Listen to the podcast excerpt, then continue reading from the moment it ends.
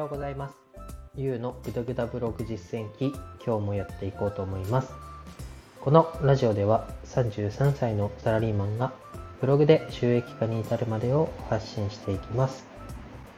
今日のテーマは小さな悩みにフォーカスするということについてお話ししたいと思います。えー、と、この悩みについて最近よく考えることが多くてですね、まブログもその悩みを解決するために書くっていうことを、ま目標というか悩みを解決するために書かないと、ま、読んでもらえるものにはならないよっていうのを散々いろんな方が言ってますし、まあ実際、ま、自分の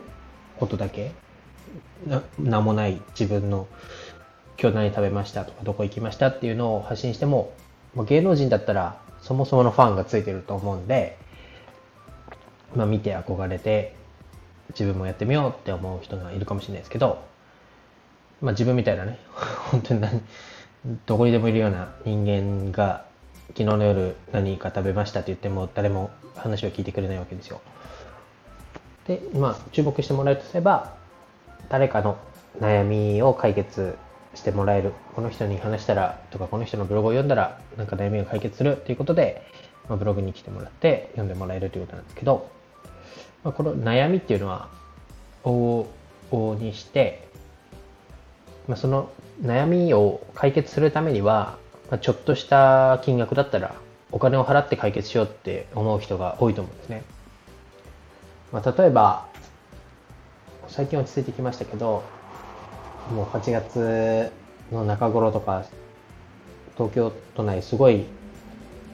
40度とか41度とか言って、もう歩いてらんないなっていう気温が続いてましたけど、まあそういう時に、まあ、ちょっと離れた駅まで歩くんだったら、まあ1000円ぐらい払ってタクシーに乗って、ちょっと熱い思いをしないで、かつまあ、疲れるとか汗をかくとかいうこともなく涼しいクーラーの効いたタクシーで駅まで行こうとかにお金を払ったりあとはそうですね、えー、お金が財布に入ってなかったと言って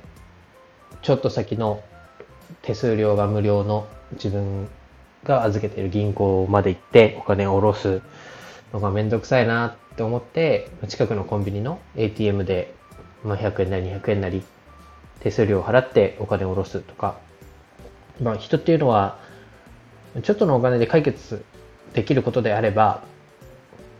まあ、お金を惜しみなく払ってで自分がやりたいこととかこうなりたいと思うことを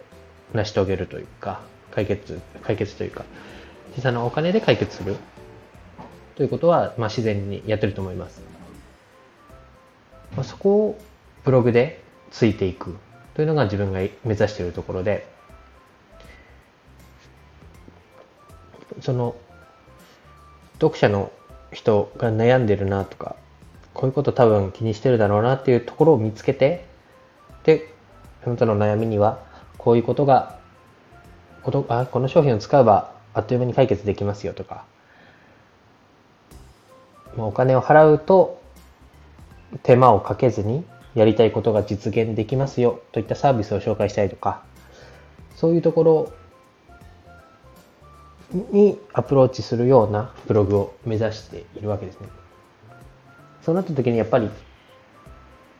まあ、この商品を買う人はどんなことに悩んでるんだろうな、かなっていうことを、こう、自分の今までやってきた経験とか知識の外に向けてというか、その外側からアプローチをして、どのように考えている人にこの記事が刺さるかな。また刺さる記事を書くにはどのようなアプローチをすればいいかなということを常に考えてやっています。のつまるところ、まあ、悩みを持っている人に向けてどういうふうに書くか、まあ、ちょっと髪の毛が薄くなってきたなって思う人には若いうちからやっておけばこれ以上毛が抜けない育毛剤を紹介したりとか、肌がボロボロになってきたなと、この、え最近もまた暑くなってきましたけど、また日焼けがすごくてシミになりそうだなって思った時に簡単にこうシミ対策できる化粧水を紹介したりとか。そういう小さな小さなこう気づきで